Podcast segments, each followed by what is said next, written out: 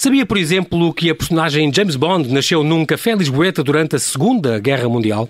Café esse que era um ninho de espiões e agentes pró-nazis e o mesmo café onde, anos mais tarde, numa conferência de imprensa, Humberto Delgado proferiu a famosa frase, obviamente, de mito, referindo-se a Salazar.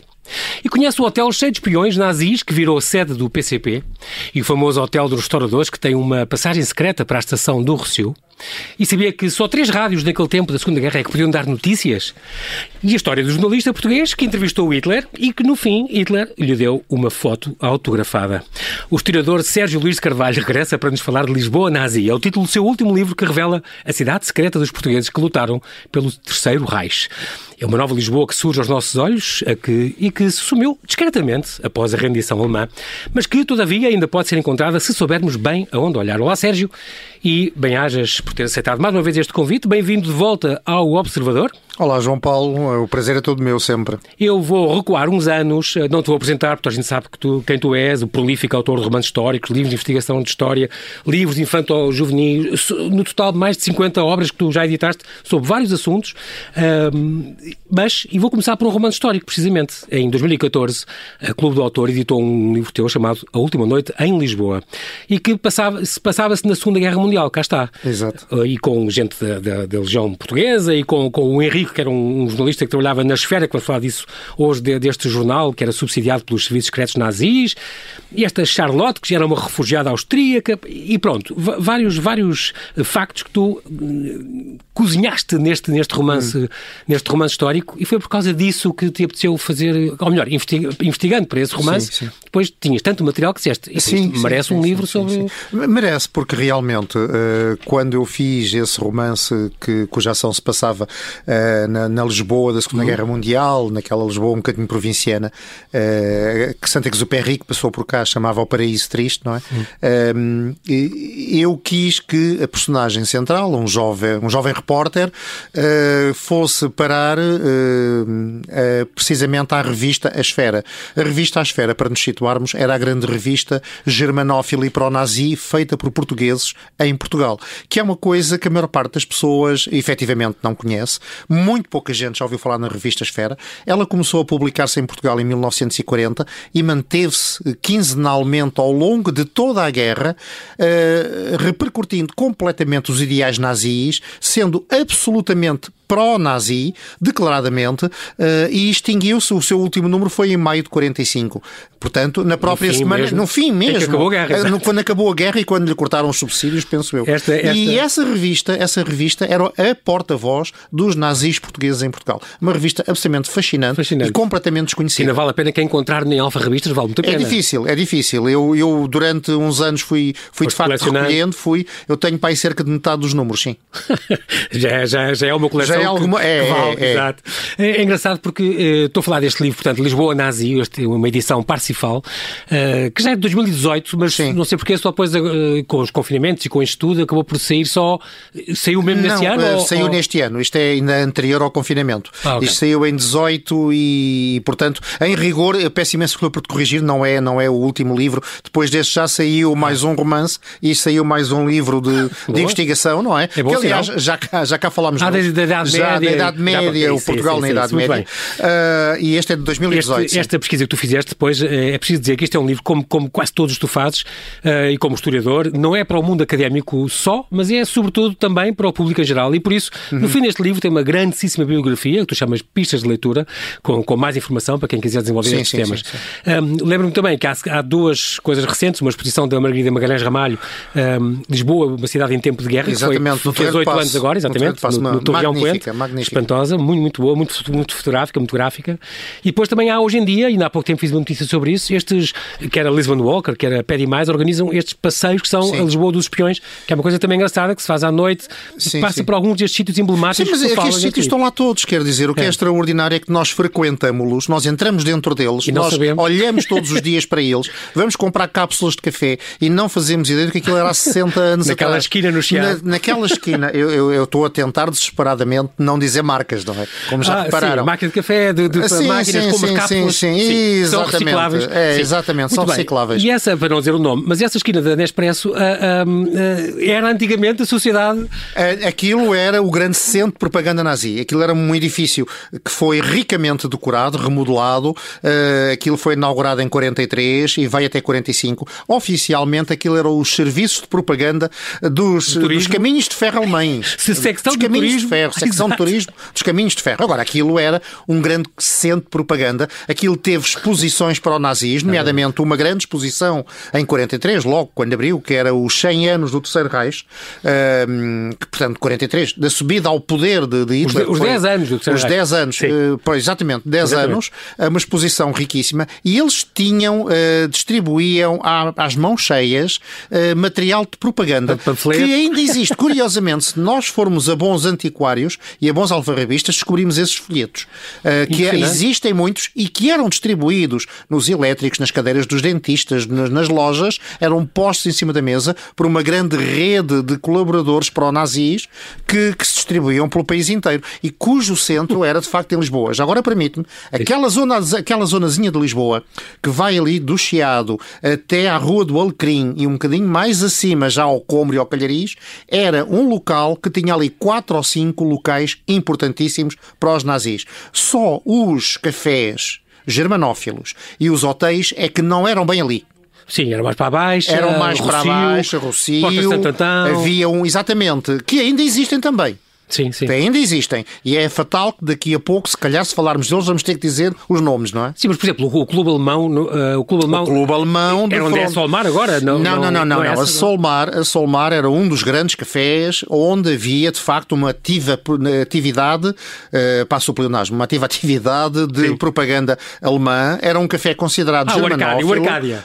O, o, sim, que na Café- altura era o Arcádia. E era o, o nightclub Ah, exatamente. com, era o- com coristas à séria. Sim, que era mais, esse era mais adiante. Esse era onde, é, eh, onde era o Olímpia. O Olímpia, sim. O Olímpia, famoso Olímpia, que, Depois acabou, a ser coitadito. eh, cine- cinema porno. Sim, sim, sim, sim, cinema porno, E com sessões fechou há 20 contínuas. anos, acabou 20 assim, pronto. Ah, Mas o, aquele que era, que atualmente é o Solmar, o seu antecessor era um nightclub também, que era considerado para o nazi, e dizia-se, dizia-se assim à boca cheia, Uhum. Que o corpo de baile, as, as damas do corpo de baile, eram todas ah, espias pró-nazis. Ah. E estava ao lado do Coliseu, onde o palhaço mais conhecido também era suposto, ou dizia-se que era, um suposto Ah, era? espião nazi. Portanto, isto estava, estava Mas não era o. Popov. Não era o- isso, o Não, Popov não, não não, é não, não. O Popov, esse, esse Mas é um palhaço russo famoso também. é, exatamente, exatamente. Mas o Popov, O verdadeiro? o verdadeiro, deu origem ao 007. Se tu quiseres, depois falamos Eu- dele. exatamente, vamos falar cinco, dele de certeza absoluta. Para já, vamos ter aqui um brevíssimo intervalo. Já voltamos então.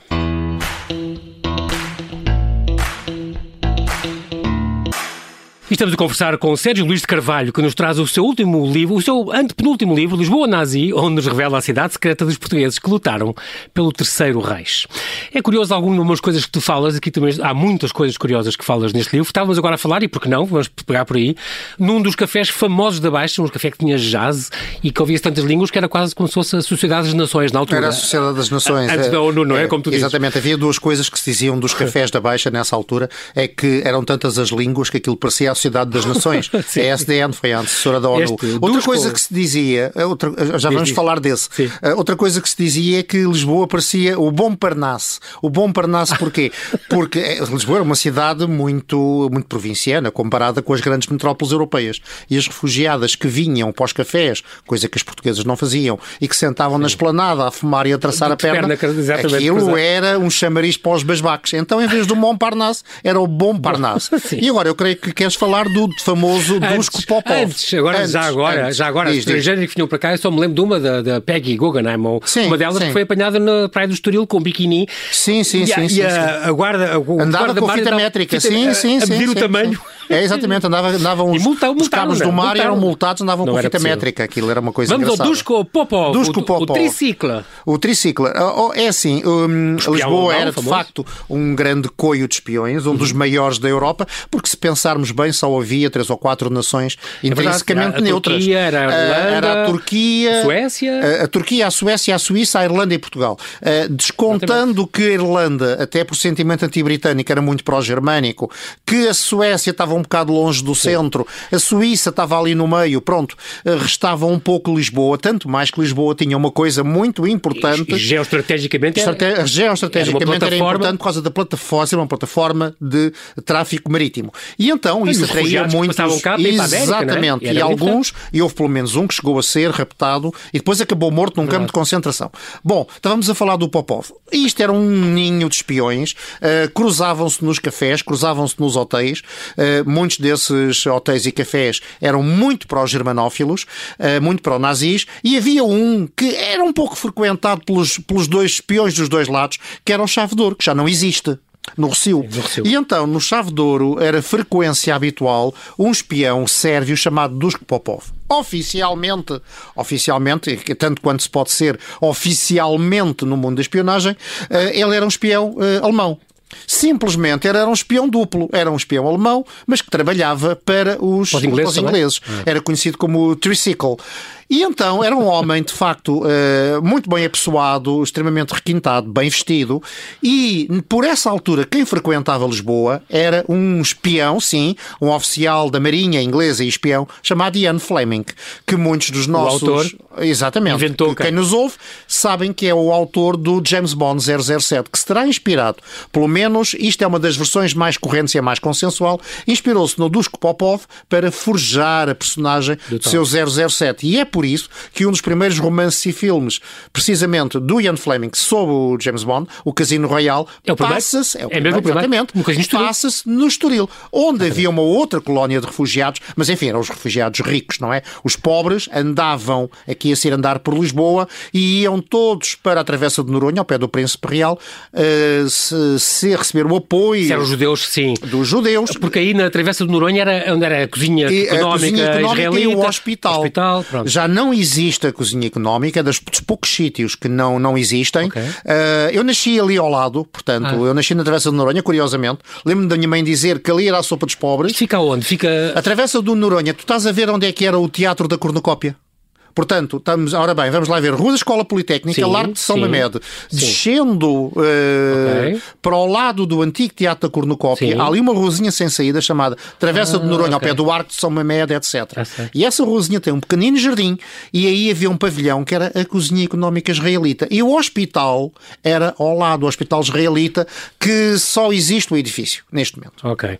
Este café Chavador, portanto, este Dusko Popov era ali que, que ele era parava. Ali cliente. Curiosamente, só por curiosidade mesmo, em 10 de maio de 58 é que foi ali a conferência de imprensa a tal a Humberto tal, Obviamente mito e pouco tempo depois quiçá por isso, o café fechou e atualmente já não existe café Chave de Ouro. É engraçado porque até os, os refugiados, eh, nesse café Chave de Ouro, havia espiões dos dois lados. Havia, havia. E até Nesse ali, havia até ali os judeus lados. arranjavam um bilhete uh, para, ir para a América. Exatamente. Era um sítio, tal como depois também uma Avenida Palace, o tal que tinha um passadiço, entre aspas, secreto, vamos chamar-lhe discreto, discreto, para a estação do Rocio, Exatamente. era de facto espaço... Era para facilitar a vida dos onde, hóspedes, exato, onde os espiões dos dois lados coexistiam. Agora havia outros sítios, uh, e repito, todos eles praticamente ainda existem, que eram, esses sim, eram considerados germanófilos. Olha, tens o Hotel Vitória.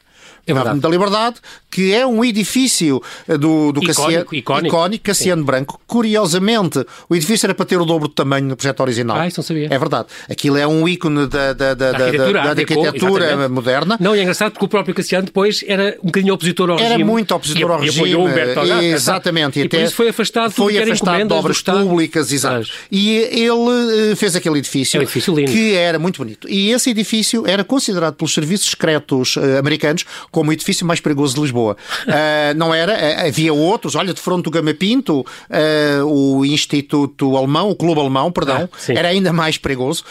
esse edifício caiu em desuso. Hoje é a sede do PCP, que aliás recuperou completamente o imóvel, pois foi, não é? Pois foi, nos anos de, de 75, Exatamente, engano, sim, por aí, por aí. Sim, 76, chegou a ser alvo de um, de um atentado, um atentado e tal. Mas o edifício foi completamente recuperado e hoje está em bom estado, felizmente. É, e é lindo, sim, porque é, é uma, um marco da nossa arquitetura Exatamente. da cidade. E depois a Avenida Palace, um nos restauradores, é o tal que tem tal passadiço Uhum, discreto, tratação do Rocio, onde funcionava aquela agência alemã, cá está, uma agência de notícias, Sim, a sim, Europa sim, parece sim. que funcionava ali. Eh, sim, havia várias agências noticiosas, havia duas, depois havia uma outra ao pé do Arco do Bandeira. Eh, Lisboa está cheio de sítios e este livro revela-os e o que eu acho interessante, se me é permitido ser juiz em causa própria, é que é um livro que fala desses locais, explica o que é que eles agora são, qual foi a sua Exatamente, evolução exatamente. e o que é que nós hoje podemos ver deles. Portanto, nós podemos fazer, eu já fiz, um roteiro por Lisboa, se quisermos, com este livro É e ver aqui era Exatamente, isto, exatamente. aqui era ali, não é? E não sai, não sai muito daquela zona. Não, não, Baixa, não, Chiado, não. Tirando a o Rato, embaixada, tirando a embaixada do Terceiro Reich, que era no-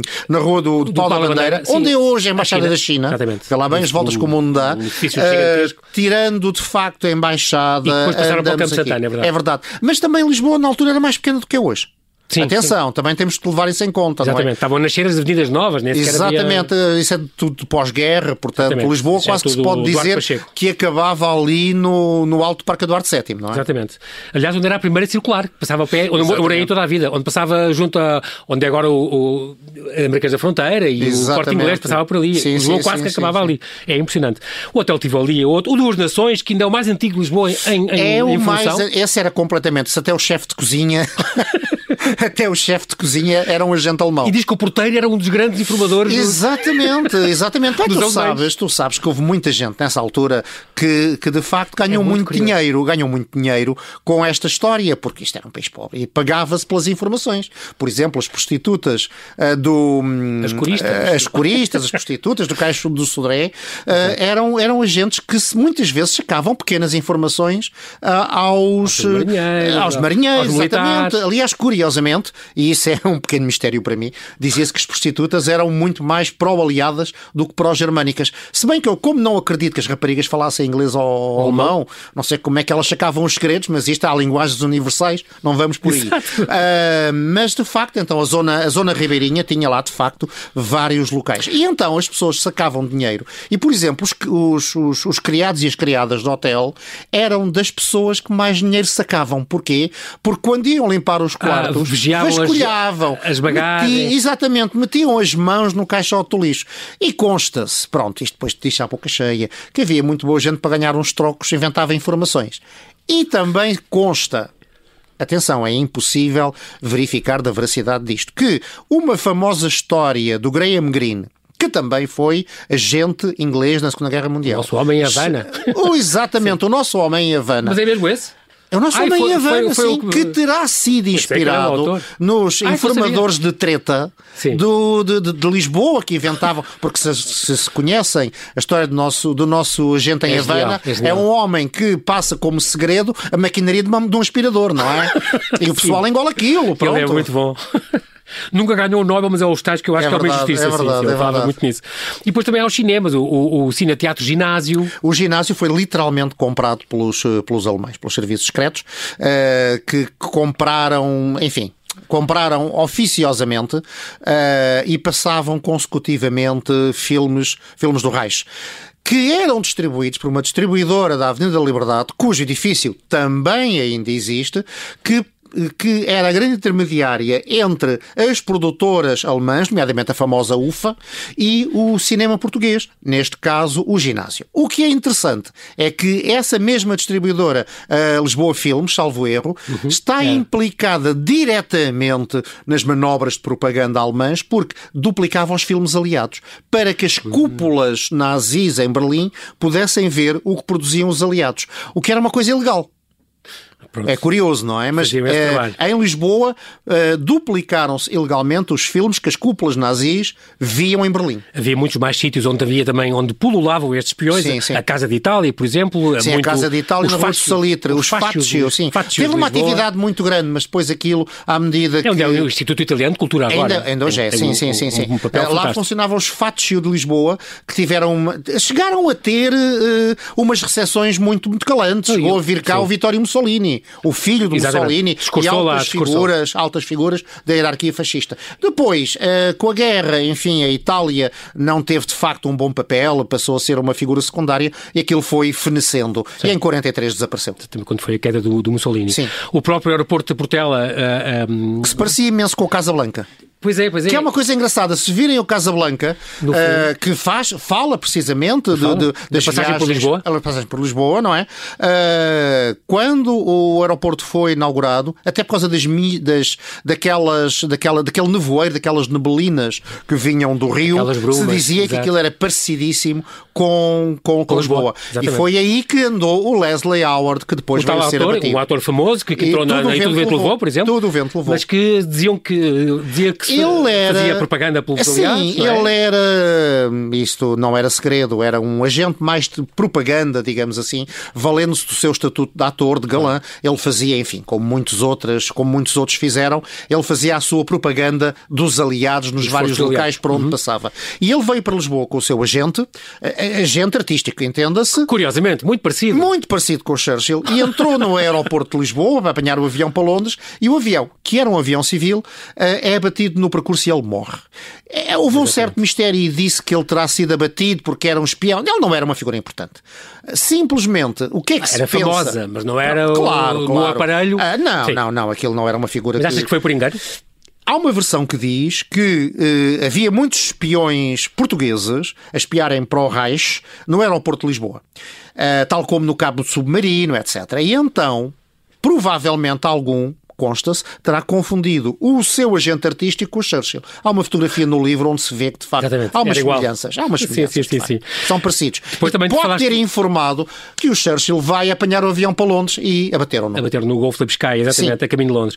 Ah, depois de descolar aqui da Portela, ah, falaste da Travessa de Noronha, onde, onde se reuniam sobretudo os refugiados judeus. Estavas a dizer que ah, os mais ricos, dizes tu, ficariam mais para o. Sim, sim, Mas sim, que é? Estilo Hotel Avenida Hotel, Paula? sim, Hotel sim, Palace, sim, ou- sim, sim, sim, sim. Nos hotéis principais. Estes- Guggenheim que tu citaste não Exatamente. andava aqui Não. pelos hotéis, não é? Essa era Iam amiga também do todos Espírito para o Santo e não sei sim. o quê. Sim, onde Este- havia também hotéis dos dois lados. Claro. Este jornalista, uh, o Bertold Jacob, é o tal que tu falaste, Foi que era um grande jornalista famoso, raptado no meio da rua em 1941. Sim, eh, ele é quando estava à espera de visto. Sim, sim, que era a grande ambição deles Pois. todos a estarem à espera de visto. Ele é levado, é assim, hum, perdão, eu no livro digo que ele é raptado. Bom, ele é levado à má fila, eh, é burlado e é levado para a Suíça. Ah, e é na Suíça que ele é preso pela Gestapo e morre Ah, depois ok. num campo de concentração. Sim. Portanto, é uma retificação que convém Sim. fazer. Sim, sim. Mas é o grande caso O próprio- de um judeu que é, no fundo, entre aspas, Sim. raptado a partir O de próprio Lisboa. Aristides, depois de vir para cá, já em desgraça, passava muito pela Travessa de Noronha. Ele ia a, pé falar com a com- família e com, com os filhos, ele morava ali para as bandas da Avenida da Liberdade. Exatamente. Então ele ia a pé, faziam, subiam a Rosa Araújo, iam para São Mamede, São Mamede, uh, Travessa de Noronha, digo eu, enfim, que seria o percurso, Sim. E iam ser É lógico. alimentados de facto. Também tenho fotografias Esta disso. papelaria Fernando ali no, no Rato dizias que vendia uns, uns, uns livrinhos de, de Não, não é a Fernandes, era a Barateira. Mas não é isso. A própria a papelaria Fernandes que Sim. diz que venderia, venderia uns, uns folhetozinhos de propaganda ou uns livrinhos pequeninos. Ah, sim, sim, isso era, isso era legal. Que havia- sei, dizer, sei. editorial Alma, não é? Do Félix Exatamente, Correia. exatamente. Uma, uma figura engraçadíssima. Uh, O para bem e para Vamos mal. falar do Félix Correia, que é, é um dos germanófilos mais Mais convictos, mais Este convictos. jornalista que entrevistou Eh, então o Hitler em 25 de janeiro de Entrevistou o 35. Hitler, entrevistou o Franco. Vamos lá ver. O Félix Ok. Correia um grande, foi um grande jornalista português. Uh, ele vai morrer já na década de 70 e, e ele era convictamente eh, pró-nazi, pró-fascista. Ele, aliás, cobre eh, a Guerra Civil de Espanha pelo lado nacionalista, onde parece não se portou muito bem, porque aproveitava-se de facto de ser jornalista e poder passar entre as linhas para depois espiar uh, as linhas republicanas para o lado uh, franquista. Do Franco, claro. Pronto. E ele entrevistou o Franco e entrevistou o Hitler. Ah, o Franco é não sabia. assim. É. Eh, aliás, eu creio que ele foi o primeiro jornalista a entrevistar o Franco. Eh, e depois entrevistou o Hitler. Eh, Chamar entrevista aquilo do. Tu és jornalista, se tu leres aquilo, tu vês que, enfim, ele, o, o Hitler fala e ele toma nota. É laudatório, não é? O que é curioso é que o Félix Mas o Hitler gostou Correia. imenso.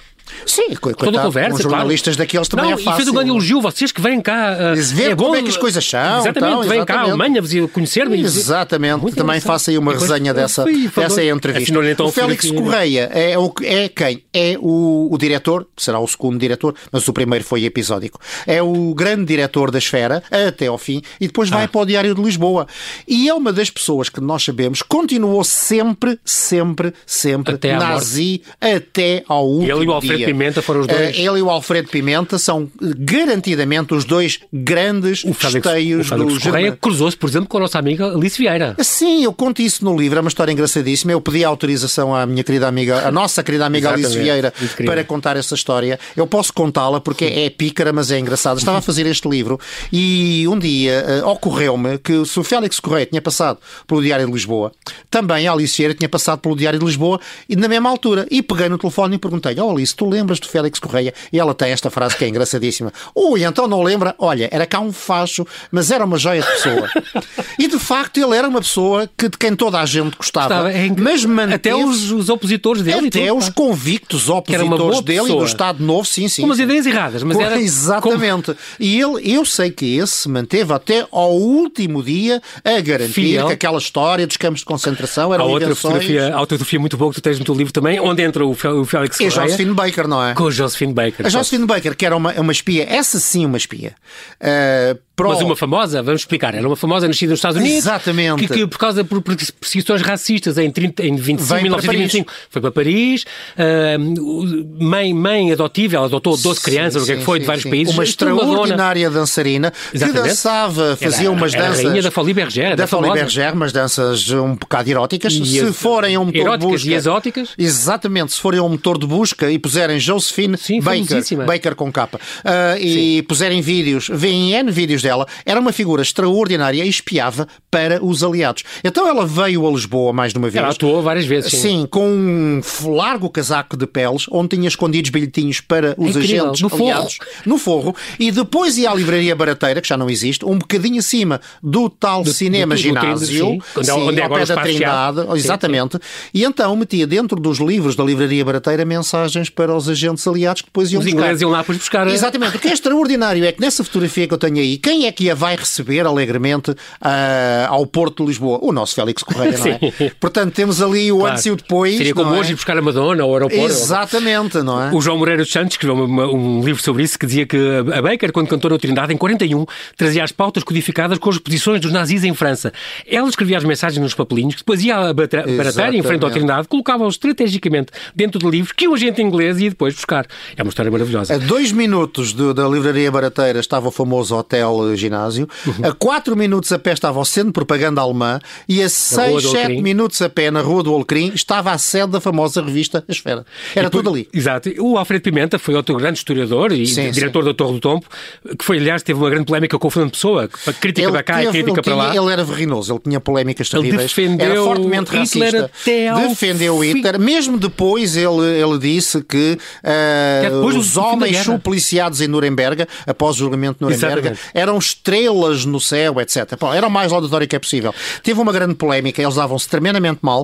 Uh, aliás, é curioso que se crê também, eu falo nisso no outro livro, que terá sido devido à intervenção do Alfredo Pimenta que o nosso amigo Fernando Pessoa não recebeu o tal famoso primeiro prémio de, de, Claro. de, de poesia, poesia. pela mensagem, não é? São O outros único que ele 500. publicou em vida. Exatamente, são outros 500. Exatamente. Mas esse Alfredo Pimenta Falas também, vai nós- manter-se até ao fim. Estamos a terminar, infelizmente, mas também falas aqui de, por exemplo, quais eram os apoios que esses germanófilos tinham no aparelho de Estado.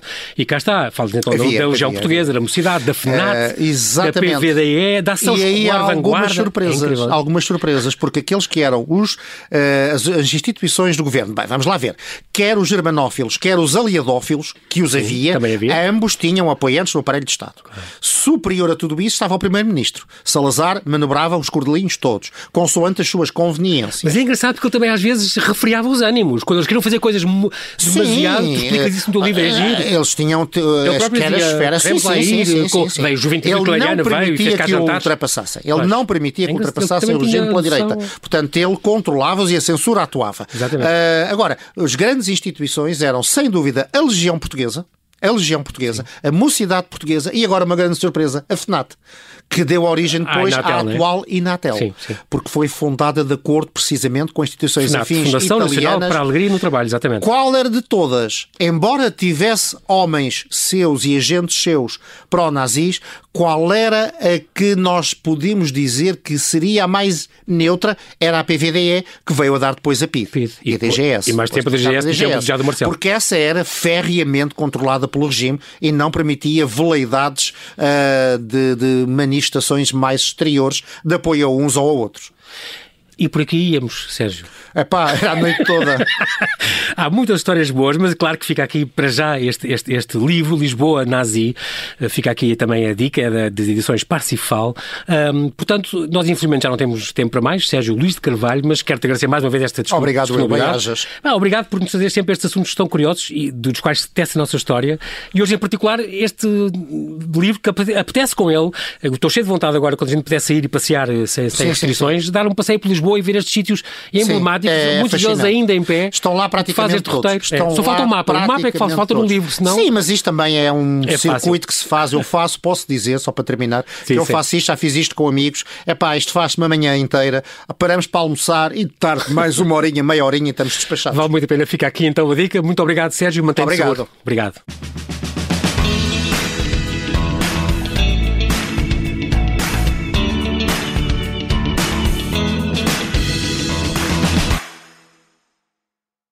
Obrigada por ter ouvido este podcast. Se gostou, pode subscrevê-lo, pode partilhá-lo e também pode ouvir a Rádio Observador online em 98.7 em Lisboa e em 98.4 no Porto.